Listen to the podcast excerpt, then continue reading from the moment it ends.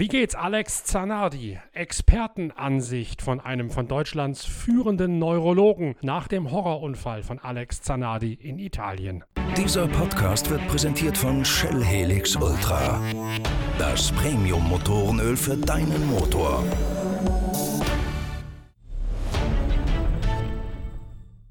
Alessandro Zanardi kämpft schon wieder um sein Leben. Die Nachricht platzte in der vergangenen Woche mitten in den Redaktionsschluss für die nächste Ausgabe unserer Zeitschrift Pitwalk. Und es sind wohl die seltenen Momente im Leben eines Journalisten und Fernsehkommentatoren, wo selbst unser einem die Sprache wegbleibt und zunächst einmal die Worte fehlen. Deswegen haben wir uns auch bewusst während der Zeit des Redaktionsschlusses dagegen entschieden, jetzt schon etwas über den Zustand und die Hintergründe von Alessandro Sanardi nach dem schweren Handbike-Crash in Italien in die neue Ausgabe der Zeitschrift Pitwalk aufzunehmen. Das Heft, das am morgigen Freitag in den Versand für alle Abonnenten und Vorabbesteller gehen wird und das am 3. Juli im gesamten deutschsprachigen Raum in den Handel kommt. Das Heft wird noch nichts Aktuelles zu Alessandro Sanardi beinhalten. Für diese aktuellen Nachrichten haben wir ja unsere digitalen Formate, also unsere Podcast-Reihe Pitcast und unseren YouTube-Channel der Zeitschrift Pitwalk. Da können wir schnell genug und stets aktuell reagieren auf allfällige Neuigkeiten. Und genau das haben wir getan, indem wir uns einen Experten zu Rate gezogen haben, der sich mit der Art und der Schwere der Verletzungen, unter denen Alex Zanardi seit jetzt einer Woche leidet, sehr genau auskennt, nämlich Professor Dr. Klaus Reinsberger. Er ist Leiter des Lehrstuhls an der Sportmedizinischen Klinik in Paderborn und Facharzt für Neurologie, einer der Koryphäen auf diesem Spezialgebiet für Kopf- und Hirnverletzungen in Deutschland. Auf Professor Dr. Klaus Reinsberger bin ich gekommen, weil ich mir eine Empfehlung eingeholt habe, wer ein idealer Experte für diese Gesprächsrunde und diesen Podcast zum Thema Alex Zanardi sein könnte. Die Empfehlung kommt von Dr. Frank Mayer, Professor Dr. Frank Mayer sogar. Der ist der Direktor der Uniklinik in Potsdam. Und Frank Mayer und ich kennen uns, weil er im Nebenberuf quasi auch einer jener Porsche-Rennärzte ist, die die Zuffenhäuser-Marke zu ihren Sportwagen-Langstreckenrennen mitnimmt, um dort die Fahrer zu betreuen, für Fitness und auch für Gesundheitsfragen Ansprechpartner zu sein. Jener Professor Dr. Frank Mayer hat eben jetzt Professor Dr. Klaus Reinsberger den Neurologen aus Paderborn als meinen Ansprechpartner empfohlen.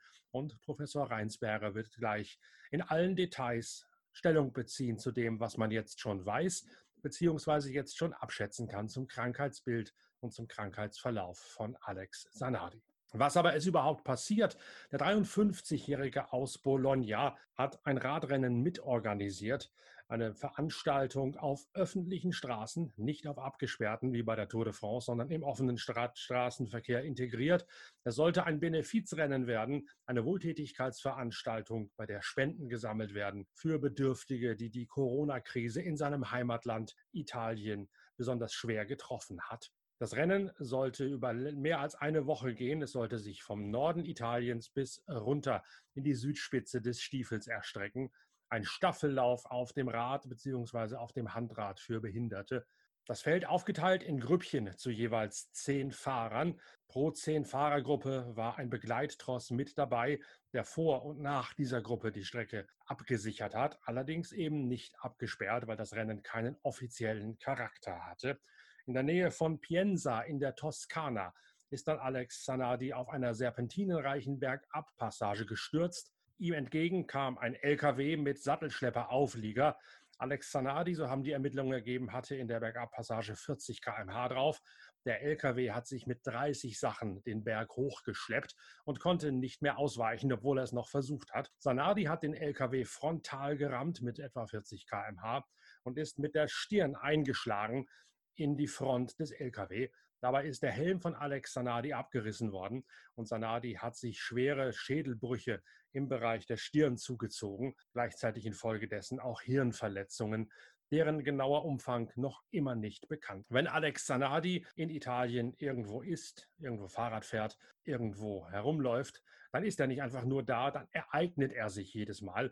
Das war jetzt vielleicht sein Glück, denn rund um ihn herum ist immer auch ein Begleittross von Freunden, von Medien, im Falle seiner sportlichen Betätigung sogar von Betreuern. Und so war nun auch ein Arzt direkt in diesem Pulk im Begleitfahrzeug mit dabei, konnte sich sofort um Alex Zanardi kümmern, als der am Wegesrand lag. Er war noch ansprechbar, er war noch bei Bewusstsein, aber es hat relativ lange gedauert, bis der Rettungshubschrauber bereit gemacht werden konnte. Ganz einfach deshalb, weil man in einer serpentinen, waldreichen Region gefahren ist und das nächste Feld, wo der Helikopter landen konnte, relativ weit außerhalb gelegen war. 40 Minuten ungefähr hat es gedauert, bis Sanadi transportfähig gemacht worden ist und dann in die Klinik Santa Maria alla Scotta, das Krankenhaus in Siena, gebracht worden ist.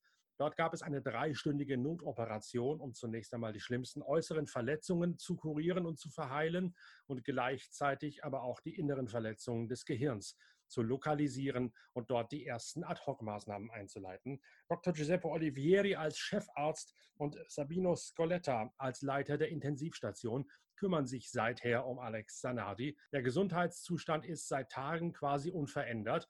Er wird künstlich beatmet, wird in einem künstlichen Koma gehalten und erst wenn das beendet ist, kann man ausschließen bzw. genauer quantifizieren, welche Folgeschäden vor allen Dingen die Hirnverletzungen für Alex Zanardi bedeuten. Es gibt erste Gerüchte, dass das Sehvermögen eingeschränkt sein könnte, dass er vielleicht sogar komplett erblinde. Aber all das sind bei dieser Schwere der Hirnverletzungen nur Wasserstandsmeldungen. Deswegen hat sich der Arzt auch in Rücksprache mit der Familie, mit Frau Daniela Zanardi entschieden, nichts mehr zum weiteren Gesundheitszustand des Italieners zu sagen, solange bis Neuerungen eintreten. Trotzdem möchten wir natürlich analysieren, gerade weil Zanardi so viele Fans auch in Deutschland hat, wie es denn jetzt um ihn bestellt ist. Darum kann Professor Dr. Klaus Reinsberger im folgenden Gespräch zumindest allgemein erläutern, was bei solchen Verletzungen passiert und wie man dann als Neurologe weiterfährt.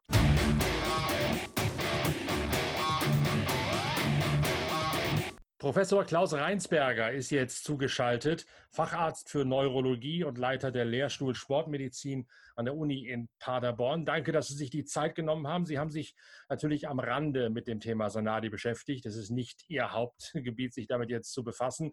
Und ich möchte auch um Himmels Willen Sie nicht dazu verleiten, irgendwelche Ferndiagnosen aufzustellen. Das können Sie logischerweise nur, wenn Sie den Patienten tatsächlich gesehen haben. Aber trotzdem können Sie sich ja aus der Ferne ein Bild gemacht haben, was passiert, wenn man einen solchen Patienten lapidar gesprochen auf den Tisch bekommt. Er war bei Bewusstsein, als er eingeliefert worden ist, als er aus dem Rettungshubschrauber kam, hatte aber ganz offensichtlich durch den Aufprall schwerste Schädelverletzungen hier und musste zunächst einmal tatsächlich mit lebenserhaltenden Maßnahmen überbrückt werden. Ja, das ist tatsächlich aus der, aus der, aus der Entfernung relativ schwierig zu beurteilen, äh, wie groß jetzt die Schäden sind. Ähm, man kann natürlich auch immer nur indirekt abschätzen, was die Kolleginnen und Kollegen da vor Ort gemacht haben, welche Art der Operation durchgeführt wurde, wie es ihm jetzt geht, wie die Vitalparameter und einige andere Parameter sind. Aber in Summe scheint das ja schon so zu sein, dass äh, da zunächst mal ein sehr schwerer Aufprallunfall vorlag, dass er ähm, tatsächlich, ähm, er war ja mal mit dem, mit dem, mit dem Handbike unterwegs, ähm, äh, gegen einen Truck, glaube ich, ähm, äh, gefahren oder kollidiert ist und ähm, trotz, so zumindest das sind jetzt die Informationen, die ich, die ich dazu hatte, trotz des Tragen eines Helmes ja zu größeren Verletzungen im äh, Schädel-Kopf-Bereich ähm, äh, gekommen ist, die möglicherweise auch zu einem Schädelhirntrauma geführt haben. Schädelhirntrauma ist in der Tat bestätigt und auch schwere mhm. Verletzungen an der Stirn. Also der Schädelbruch ist hier vorne irgendwo bei der Stirn eingetreten, nicht hinten an der Schädelbasis, sondern ja, tatsächlich ja, vorne, ja. weil der Helm auch abgerissen ist beim Aufbau. Ja, genau, genau. Das hatte ich auch gelesen. Und ähm, naja gut, bei so einem Unfallhergang und bei so einer Beschreibung muss man natürlich davon ausgehen, dass äh, da möglicherweise schon eine Menge kaputt gegangen ist, ohne das genau sagen zu können. Weil es gibt verschiedene Komponenten und verschiedene Mechanismen, ähm, die dann auf so ein Gehirn und auf einen Schädel natürlich ähm, eben einprallen. Das ist einmal der direkte Druck und das ist dann einmal die Umsetzung von Kräften, die auf das Gehirn einprallen, die dann so diffus im Gehirn wirken. Und dann kommt es zu verschiedensten Mechanismen, die dann das Gehirn schädigen. Also zum einen kann das äh, die ganz einfache mechanische Kompression sein. Es kann aber auch ein Zug sein, der das Gehirn äh, so ein bisschen auseinanderzieht. Ähm, und ähm, es kann natürlich dann auch sekundär zum Beispiel durch Einblutungen auch noch zu Schäden kommen. Und was man äh, sieht bei schweren Schädelhirntraumata, das sind dann bei solchen Patienten oftmals so Mischbilder, dass man halt schaut, so wo ist es zu einer Kompression gekommen. Immer wenn eine Kompression und auch wenn eine, eine, eine Ansammlung von, ähm, äh, von Stoffen, von Geweben, von einer Masse im Gehirn, die da nicht hingehört, stattfindet, dann sammelt sich noch Wasser drumherum. Das macht das Ganze noch viel schlimmer und äh, drückt das Gehirn eigentlich zusammen. Und ähm, das sind alles so Mechanismen, die bei so einem ähm, Unfall ähm, auftreten können und die dann zu so einem Schädelhirntrauma führen können. Das Gehirn ist ja für viele Sportler bei solchen Aufprellen quasi der, der schwächste Punkt im ganzen Körper, weil es, ich stelle mir das so vor, wie das Wasser in meiner Flasche, die ich hier habe, das Hirn ist in, innen drin und wird einmal durchgeschüttelt. Das heißt, selbst wenn die Flasche den Aufprall übersteht, kann die reine Bewegung innerhalb der Flasche dafür sorgen, dass im, im Hirn, in der schwammigen, galertartigen Masse quasi weitere Schäden auftreten. Genau, und die Wahrheit ist sogar noch ein bisschen komplexer, weil das Gehirn eben keine einfache homogene Masse ist, sondern das ist so wie an so einer, wenn Sie an so einer Baumkrone rütteln würden. Das heißt, das ist verästelt, das hat ähm, verschiedene, verschiedene Strukturen, die miteinander in Verbindung stehen. Und wenn man jetzt diese Verbindungsstellen in Bewegung bringt, dann fangen die anderen Stellen daran an, um, um sich gegenseitig rum zu, äh, äh, äh, rotatorisch zu bewegen. Und dadurch entstehen eben auch diffuse Schäden im Gehirn. Ähm, und dann ist das Gehirn natürlich primär mal geschützt, eben durch den Schädel zum Beispiel und auch durch die Hirnhäute und durch das Hirnwasser. Ähm, ähm, was eben zum größten Teil einen solchen Aufprall dann auch ein bisschen abfedern kann. Ähm, jetzt ist der vorliegende Fall allerdings noch mal ein bisschen schlimmer, weil wir eben ja durch die Presse schon wissen, dass äh, diese Schutzmechanismen äh, auch nicht mehr geschützt haben, weil der Knochen scheint gebrochen, es scheint zu Frakturen gekommen zu sein. Und dann ist die Wahrscheinlichkeit auch relativ groß, dass es möglicherweise durch Gefäßeinrisse und durch ähm, diese direkten und indirekten Verletzungen, die ich eben genannt habe, dann tatsächlich auch zu einem höhergradigen Hirnschaden kommt, als das Prinzip, was Sie eben genannt haben, was das typische Prinzip einer Concussion ist. Also zum Beispiel bei einer leichten oder einer sehr leichten Form des Schädelhirntraumas, bei der eigentlich so die umgebenden Strukturen intakt bleiben und wo man, wo man dann im Endeffekt zum Beispiel auch in, in CT-Bildern und oft im, im Kernspintomogramm eigentlich gar nicht sieht. Und ähm, das scheint mir doch so zu sein, dass da möglicherweise hier ein bisschen mehr passiert ist. Wir haben ja schon gehört von den Ärzten, die bis heute regelmäßig Pressekonferenzen gemacht haben mhm. und jetzt nach Rücksprache mit der Familie sagen, ab sofort gibt es erstmal keine mehr, es sei denn, der Zustand verändert sich in die eine oder andere Richtung. Also wir haben jetzt schon gehört, er wird künstlich beatmet, er ist also intubiert, hat einen Zugang zur Luftröhre bekommen und wird jetzt über eine eiserne Lunge, eine Beatmungsmaschine tatsächlich extern beatmet und liegt in einem Koma. Das klingt zunächst einmal dramatisch und furchteinflößend, ist aber, wenn ich mich an mein eigenes persönliches Umfeld zurückerinnere, durchaus normal in solchen Situationen. Absolut. Ähm, was Sie jetzt erstmal machen müssen, ist dem, dem, dem Gehirn den größtmöglichen Schutz bieten. Schutz bedeutet zum Beispiel, wenn Sie jetzt diese Volumenansammlung im Gehirn haben, das Volumen muss irgendwo hin und der Schädel ist hart. Ähm, das heißt, das Volumen kann nirgendwo hin. Das heißt, in der Regel wird man dann versuchen, ähm, wenn es eine Volumenansammlung gibt, äh, diesem Volumen Platz zu geben, indem man zum Beispiel einen Teil der Schädeldecke entfernt, um äh, äh, dem, dem, dem Gehirn Platz zum Schwellen zu geben. Weil wenn es in die andere Richtung anschwellt, dann ist das nicht selten tatsächlich letal, also, also tödlich. Deswegen muss man da schon mal ein bisschen Platz schaffen. Das andere ist, wenn man ähm, die ähm, Organfunktionen minimiert und dadurch auch den Energiehaushalt versucht zu optimieren, versucht man eben auch das Gehirn ähm, äh, zu stützen, damit sich das Gehirn äh, eben auch im, im, im Metabolismus, im, im, Energiestoffwechsel und so weiter erholen kann. Also das bedeutet ähm, äh, künstliches Koma. Das heißt, dass, dass man den Körper im Grunde genommen auf ein Minimum runterfährt, dass man dem Körper ähm, das, das Atmen erspart ähm, und, und dann versucht, das Gehirn, dem Gehirn Zeit und Platz zu geben, sich zu regenerieren. Der Nachteil ist dann immer für den Neurologen, man kann eigentlich ein Gehirn wirklich nur funktionell beurteilen, wenn der Mensch nicht im künstlichen Koma liegt, weil ansonsten weiß man ja nicht, was ist denn Nebenwirkung oder die Wirkung von dem Medikament, welches das künstliche Koma jetzt ähm, äh, induziert hat und was ist möglicherweise Ausdruck eines Hirnschadens. Und deswegen ähm, ist es auch immer sinnvoll oder deswegen äh, macht es auch Sinn, wenn die Ärzte jetzt gesagt haben, wir sagen jetzt erstmal nichts, weil wir müssen ihm jetzt erstmal Zeit geben und schauen, was da passiert, ähm, bevor wir tatsächlich wieder sagen können, ähm, ob es in die eine oder in die andere Richtung geht. Das heißt, ob er sich idealerweise erholt, ob neurologische Funktionen wiederkommen bzw. erhalten sind oder ob sie möglicherweise geschädigt sind. Man kann das in derselben Zeit versuchen, auch indirekt zu beurteilen, zum Beispiel durch eine Bildgebung, durch Veränderungen in die Kernspintomographie ist hier ähm, in der akuten Diagnostik relativ problematisch durchzuführen bei so einem Patienten. Da wird man CT-Bilder durchführen, um zu gucken, ob sich eben die Volumenansammlung vergrößert hat, ob sich ähm, äh, das äh, die Blutung vergrößert hat. Vielleicht hat man sogar eine Blutung ausgeräumt, hat man sogar chirurgisch ausgeräumt. Wenn die groß ist, sowas ist auch möglich. Das hängt jeweils immer vom Einzelbild ab. Aber eine wirkliche Beurteilung, ob und wie neurologisch äh, Schäden aufgetreten sind, kann man eigentlich erst wirklich gut machen, wenn man aus dem künstlichen Koma ihn erwachen lässt. Jetzt geht es wirklich erstmal ums Überleben.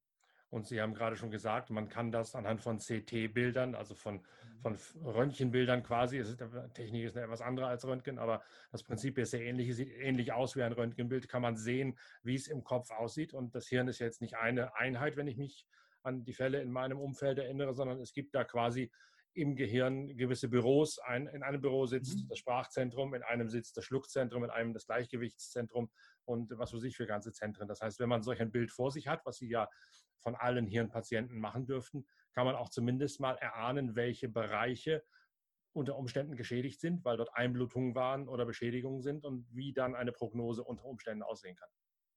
Theoretisch ja, wobei das im Einzelfall im CT auch schwierig sein kann, insbesondere wenn man die differenzierten neurologischen Funktionen betrachtet, sondern da geht es tatsächlich eher darum, wo ist das Blut, wie viel Blut ist da, wie viel ähm, Volumen ist da. Denn Sie können oftmals kleinere Blutungen bzw. kleinere Anschwellungen vom Gehirn äh, im CT zumindest initial noch nicht so gut sehen. Deswegen sind das die, die, die, die wiederkehrenden CTs, die Ihnen da helfen. Oder sobald der Patient eben stabil genug ist, eine solche Prozedur zu überstehen, dann eben das Kernspintomogramm machen, weil das gibt Ihnen tatsächlich genau alle Antworten auf die Dinge, die Sie eben, äh, die Sie eben genannt haben. Und dann können Sie sagen, wo ist der Schaden, des, wo ist der Schaden im Gehirn? möglicherweise nicht nur durch die Blutung, sondern eben auch das Ödem, die Flüssigkeitsansammlung und andere indirekte Mechanismen. Da gibt es noch ein paar andere und ähm, was sind an diesen Stellen für Funktionen verankert im Gehirn und dann kann man möglicherweise auch darauf rückschließen, was nicht mehr so gut klappt, beziehungsweise was, dann, ähm, äh, äh, was man dann rehabilitieren muss. Aber nochmal,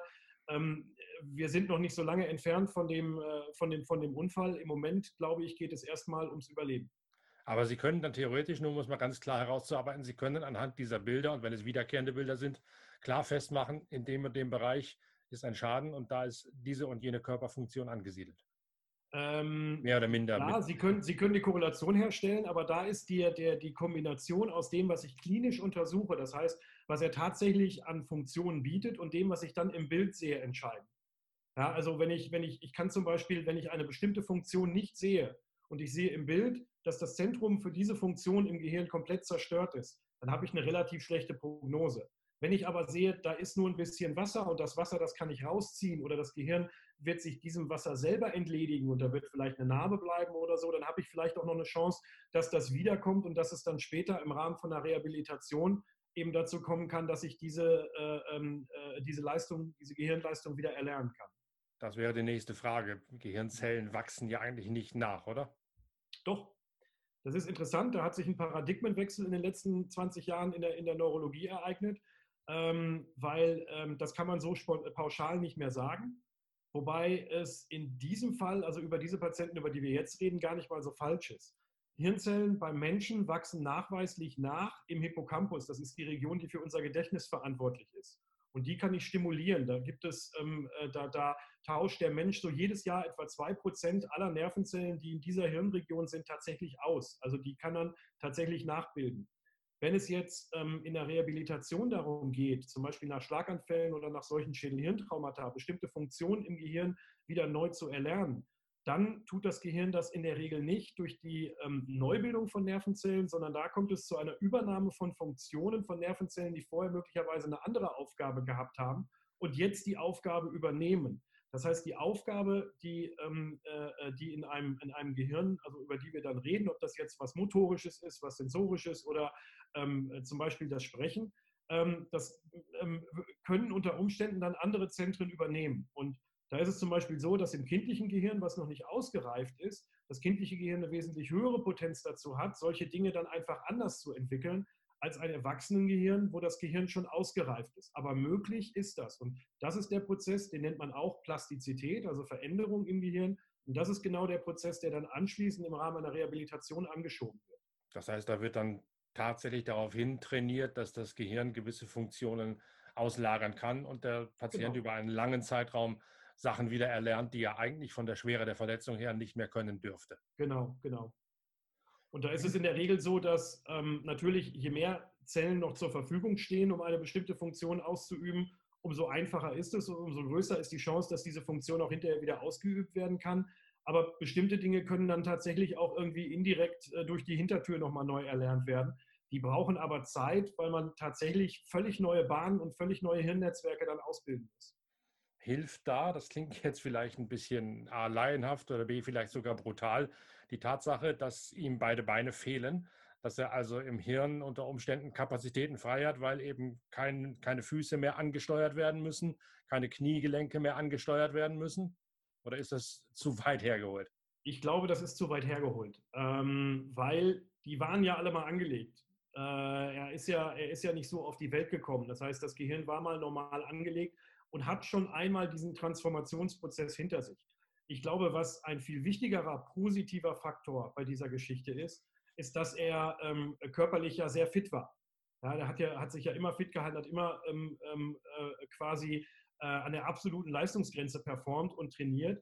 Und ein solcher Körper, der eben ähm, fit ist, ähm, da ist dann auch das Gehirn fit und das, da hat das Gehirn tatsächlich eine höhere Regenerations- ähm, äh, und Rehabilitationsmöglichkeit äh, oder Fähigkeit als bei Menschen, die nicht körperlich aktiv oder die nicht fit sind. Hilft da Zähigkeit und Willenskraft?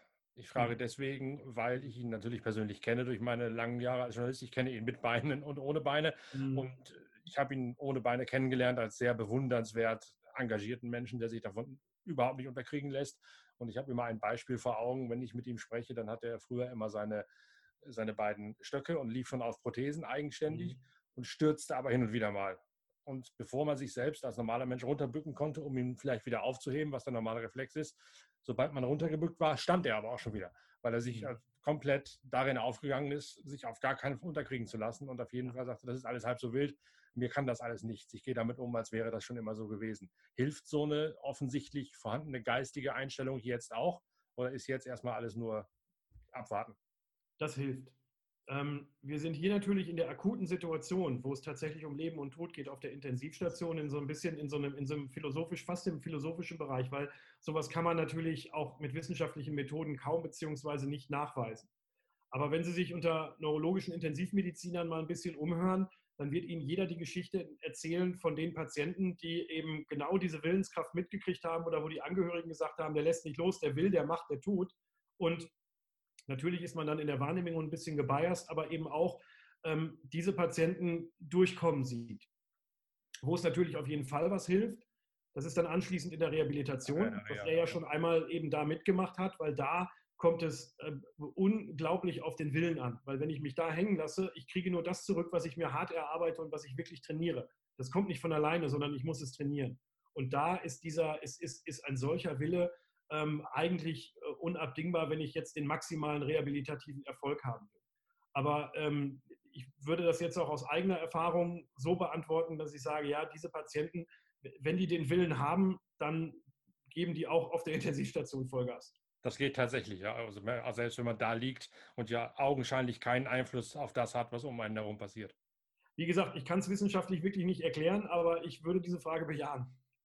Wie lange kann dieser Zustand jetzt anhalten, dass man tatsächlich nicht weiß, in welche Richtung es ausschwenkt, bevor man anfangen kann, ihm aus dem künstlichen Koma zu erwachen?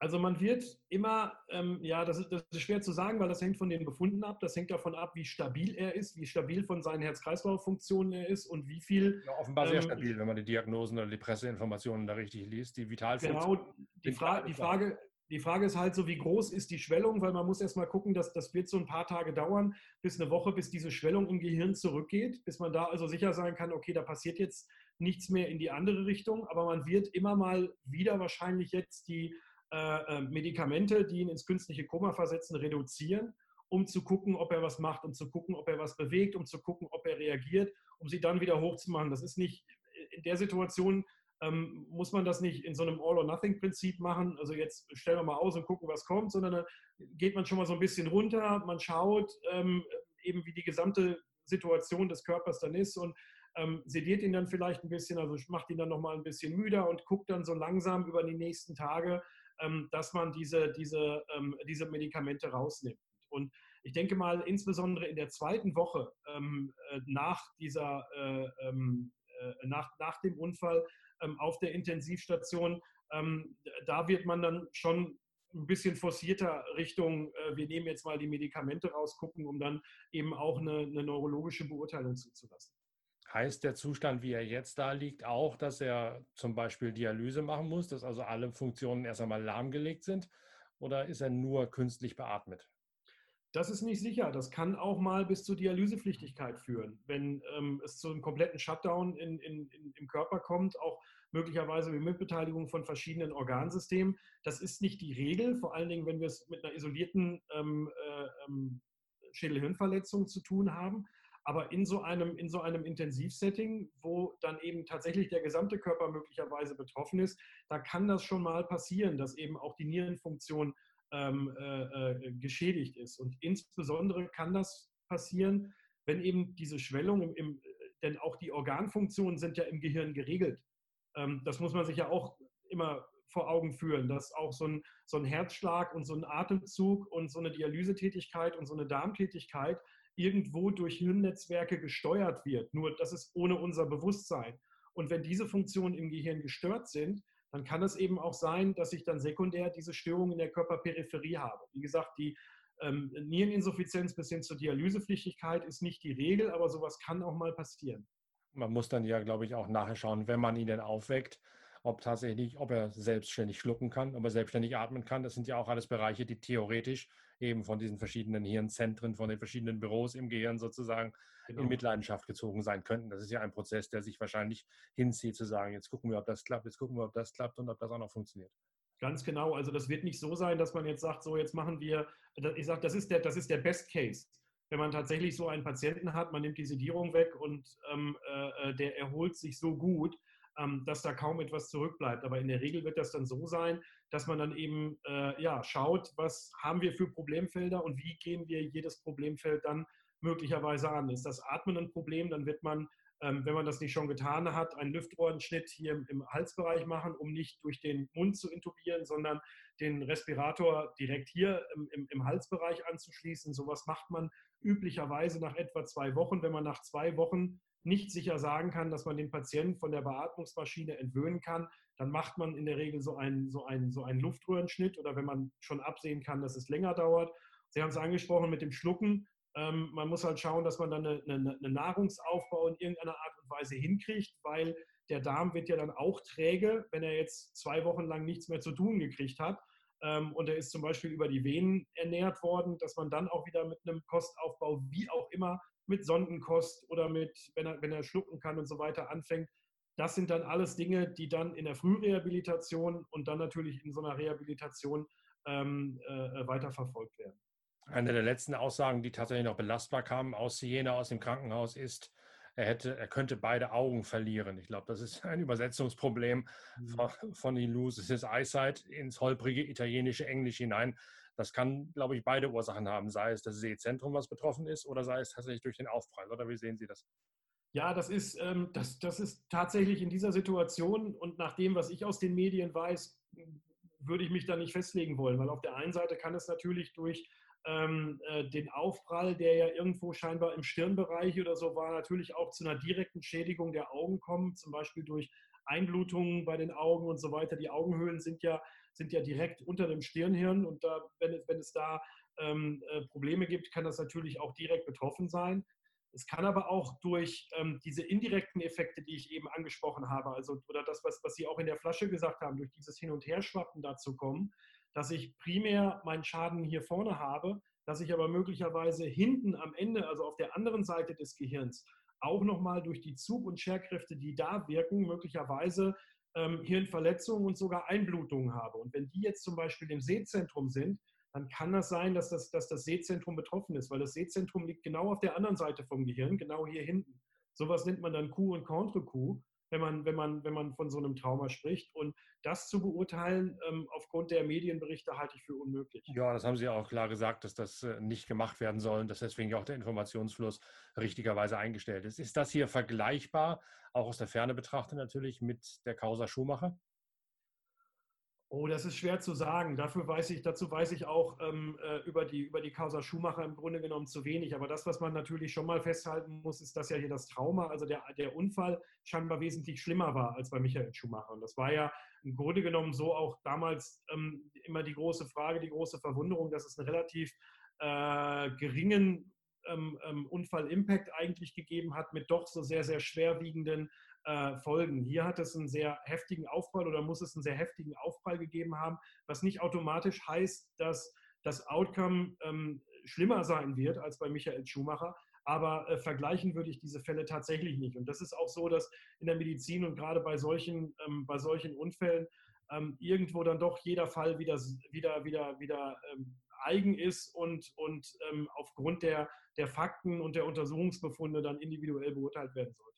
Das sagen in der Tat alle Ärzte, auch in der Erfahrung, die ich damals machen musste, als ich auf neurologischen Stationen unterwegs war und verschiedene Fälle aus dem Augenwinkel quasi mitbekommen habe, dass es manchmal überraschende Wendungen gibt, wo selbst der Arzt sagt, damit hätte ich nicht gerechnet. Wie ja, lange kann ja. sowas dauern bei einem jetzt 53-Jährigen, bis der äh, nicht nur aus dem Koma rauskommt, sondern tatsächlich durch die ganze Reha-Phase hindurch ist und wieder bei günstigstem Verlauf und zähester Willenskraft, die er ja nun hat, wieder mhm. zurück im Leben ankommt? Also ähm, auch das ist schwer bis unmöglich zu sagen. Also dass er aus dem Koma aufwacht, sollte hoffentlich relativ zügig gehen, weil das Koma ist ja am Ende des Tages, zumindest nach den Informationen jetzt, erstmal künstlich induziert. Ja. Das heißt, wenn Sie das Koma wegnehmen und er wacht prompt auf, dann ist das schon mal ein sehr gutes Zeichen. Ja, also dann, ist das, dann, ist, dann wäre das schon mal das erste sehr positive Zeichen.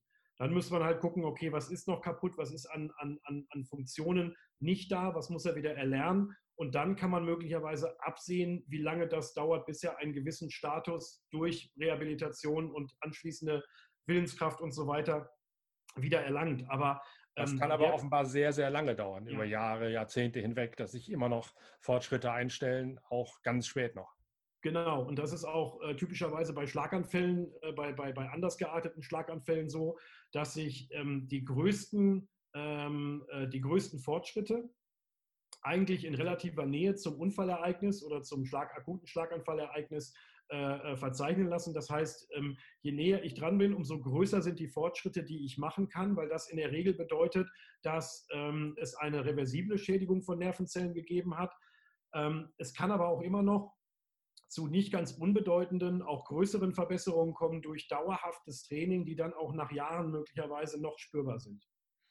Nochmal kurz äh, Nähe zum Unfall fällt mir gerade ein. Es hat offenbar etwa 40 Minuten gedauert, bis er abtransportiert worden ist und bei Ihren Kollegen zur OP vorgeführt worden ist. Ist da schon viel kaputt gegangen oder ist es ein Zeitrahmen, der normal ist und verkraftbar Kann man auch Nicht, ja, ist auch schwer zu sagen, weil es, weil es, weil nicht ganz klar ist, ähm, er hat ja nicht 40 Minuten da gelegen und es war niemand da, sondern es war ja jemand bei ihm. Und wenn, selbst wenn er von dem Unfallort dann in eine Klinik transportiert wird, er muss ja er ja. Er war ja auch bei Bewusstsein direkt nach dem Unfall.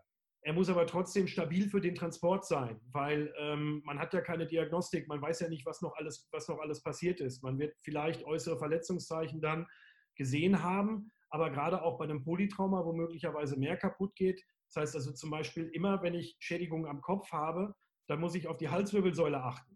Denn es gibt häufig die, die, die, die Verletzungsmuster, die in Kombination auftreten. Und wenn Sie sich dann nur um den Kopf kümmern und Sie vergessen oder Sie übersehen, dass da möglicherweise auch ein Bruch in der Halswirbelsäule da ist, dann haben Sie am Ende möglicherweise eine Querschnittlähmung. Und das wäre, das wollen Sie auch vermeiden. Und umgekehrt ist es genauso, wenn Sie eine hohe Halsverletzung haben, in der Halswirbelsäule, müssen Sie auch immer auf den Kopf schauen und gucken, ist möglicherweise bei dem Kopf was passiert.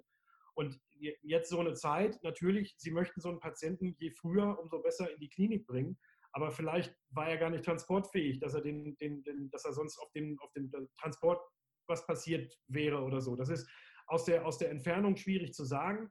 Ähm, und alleine von der Zeit, vor allen Dingen, wenn die Information lautete, er war bei Bewusstsein, wobei es da auch verschiedene Abstufungen gibt, wie Menschen bei Bewusstsein sein können. Aber ähm, er hat sogar gesprochen, falls das ja, bei der Einstufung hilft und, und, na, da würde ich, da würde ich noch keine, ähm, äh, noch keine weiteren Dinge oder prognostischen Dinge daraus ableiten. Die reine Gefahr, Gefahr des akuten Lebens, also äh, des noch immer sterben Könnens. Mhm. Ich habe da mal den Begriff von Ihrer einem gehört. Sie sagen, der ist noch nicht über den Berg. Wie mhm. lange dauert das in solch einer, einem Verletzungsfall? Das kommt darauf an, wie schwerwiegend die Verletzungen sind, wie schnell er sich auch erholt. In der Regel wird das so nach ein, zwei Wochen, wird er über den Berg sein, weil das ist so die Zeit, da ist die Blutung, die sollte eh gestoppt sein, wenn, wenn Blut da ist. Ähm, und die Schwellung ist auf ihr Maximum gewesen und geht dann so langsam wieder zurück. Also das kann durchaus sein, dass das Gehirn noch weiter anschwillt in solchen Situationen durch das Volumen, was halt im Gehirn ist. Und das wäre dann wirklich katastrophal. Und ähm, ähm, deswegen so nach ein, zwei Wochen oder nach sieben bis zehn Tagen ist dieser Prozess in der Regel vorbei. Und dann kann man besser sagen, okay, da wird jetzt wahrscheinlich nichts mehr passieren. Und dann muss man eben gucken, wie groß sind die Schäden und wo sind die Schäden. Aber für, diese, für dieses erste Akutereignis ist das, so etwa, ist das so etwa der Zeitrahmen, den ich da ansetzen würde. Also auf jeden Fall darüber das Wochenende hinaus. Und in der Zeit gibt es dann auch tatsächlich offenbar nichts Sinnvolles, nichts Belastbares zu kommunizieren seitens Ihrer Kollegen. Das heißt also, da hat es auch keinen Sinn, jeden Tag zu fragen. Ich denke, ich denke nicht. Also das, ich, sagen wir mal so, wenn ich behandelnder Arzt wäre, würde ich, würde ich genau, glaube ich, das auch kommunizieren, dass wir jetzt erstmal nicht jeden Tag ein Update geben, weil ähm, das kann auch mal so rauf und runter gehen. Ne? Dann geht sie mal ein bisschen besser, dann geht sie mal wieder ein bisschen schlechter. Diese Fluktuationen sind doch auch durchaus nicht unnormal in solchen Situationen. Und ähm, ähm, wie wollen Sie das adäquat kommunizieren? Ich würde mich da, glaube ich, auch eher zurücknehmen.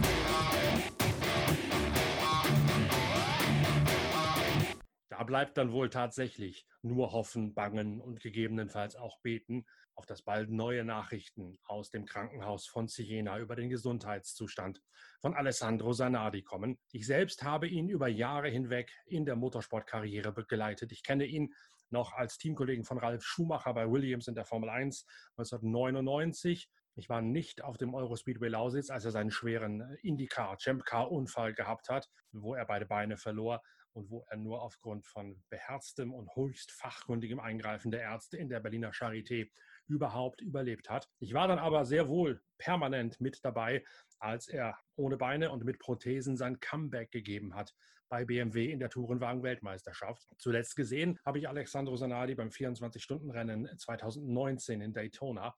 Dort hat er sein erstes Rennen ohne Prothesen, also nur mit Beinstümpfen und nur mit einer Regelung über, Hand, über Handgas und Handbremse am Lenkrad bestritten.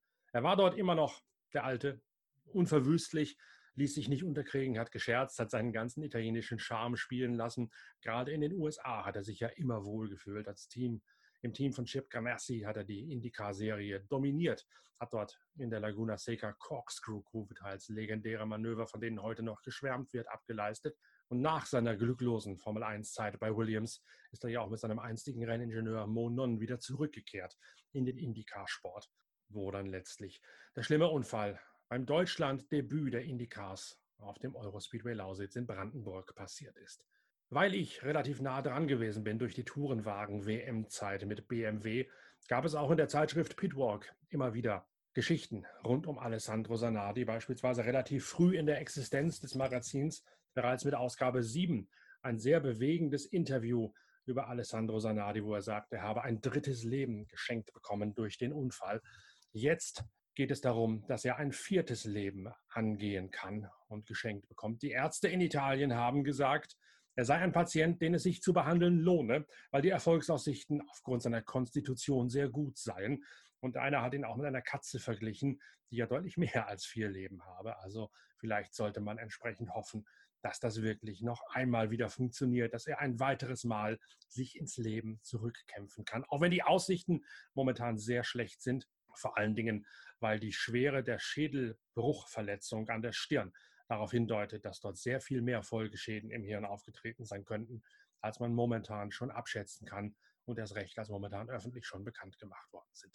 Die zweite große Geschichte, die wir in Pitwalk über Alex Zanardi gebracht haben, hat unsere Formel 1-Kollegin Inga Stracke hier in Ausgabe 11 ein großes Interview bzw. eine große Personality-Geschichte um seine Handbike-Karriere, um seine Olympiakarriere, also sein nächstes sportliches Leben, das er auch mit Goldmedaillen gekürt hat, aufgeschrieben. Inga Stracke kennt ihr ja aus unserer Podcast-Reihe Pitcast und auch vom YouTube-Channel der Zeitschrift Pitwalk als meine kompetente und charmante Ansprechpartnerin zu allem, was Formel 1-Fragen betrifft. Die hat sich in Ausgabe 11 der Zeitschrift Pitwalk sehr intensiv mit Alex Zanardi unterhalten und dort auch eine höchst lesenswerte Geschichte gemacht. Sowohl Heft Nummer 7 als auch Heft Nummer 11 gibt es noch zu kaufen bei uns im Archiv. Wer sich also jetzt aus gegebenem Anlass nochmal etwas weiter mit der Geschichte von Alex Zanardi, mit seinen durchaus bemerkenswerten Einstellungen und Aussagen beschäftigen möchte, der kann diese beiden Hefte noch nachbestellen mit einer Mail an shop.pitwalk.de. Dort gibt es dann auch bald die neue Ausgabe, Ausgabe 55 mit den größten Geschichten von anderen Helden im Motorsport und mit einer großen Analyse, wie der Rennsport aus der Corona-Krise wieder erwacht ist, vor allen Dingen aus der Perspektive der Formel 1, aber auch kritisch betrachtet, warum der deutsche Motorsport dort längst nicht so gut zu Potte gekommen ist, wie beispielsweise der amerikanische oder der britische es tun wird, wenn dort die Lockerungen greifen. Besonders spannend dabei aus Sicht des Neustarts nach den Lockerungen. Wir mit Pitwalk waren bei der allerersten Veranstaltung bereits Anfang Mai selbst mit vor Ort und haben uns im Motodrom Halbemond in Norden an der Nordseeküste umgeschaut, wie es einem kleinen Speedway-Verein aus Ostfriesland gelungen ist, eine Vorbildfunktion für ganz Motorsport Deutschland einzunehmen, denn im Motodrom Halbemond, dem WM-Stadion von Egon Müller 1983, hat nach Corona das aller, allererste Motorsport-Event wieder stattgefunden. Auf deutschem Boden überhaupt. Logisch, dass wir dahin mussten und logisch, dass das in der neuen Ausgabe der Zeitschrift Pitwalk, die ab Freitag verschickt werden wird, auch einen ganz besonders großen Rahmen einnimmt. Jetzt widmen wir uns zunächst einmal auf unseren digitalen Formaten mit dem deutschen Langstreckensport. Mit dem Auftakt der NLS geht es nämlich auch hierzulande endlich auf vier Rädern weiter. Der nächste Podcast und der nächste YouTube-Talk dreht sich um Hubert Haupt, den einstigen Audi-Junioren aus der Ur-DTM. Der hat nämlich mitten in der Corona-Krise mal eben ein neues GT3-Team mit Werksunterstützung von AMG aufgebaut. Und ich, Norbert Okenga, habe ihn in einem Videotalk, der sowohl auf dem YouTube-Channel von Pitwalk als auch als Podcast veröffentlicht werden wird, nach allen Details und Hintergründen befragt.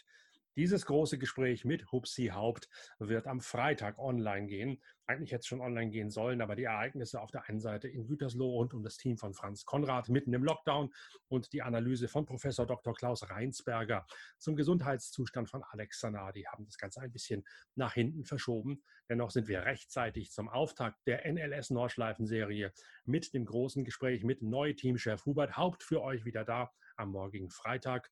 Und dann arbeiten wir auch schon daran, euch im YouTube-Channel der Zeitschrift Pitwalk zeigen zu können, wie es denn tatsächlich zugeht im Fahrerlager der Nürburgring Nordschleife, im Fahrerlager also mit verkehrsberuhigter Zone und mit Wendehammer.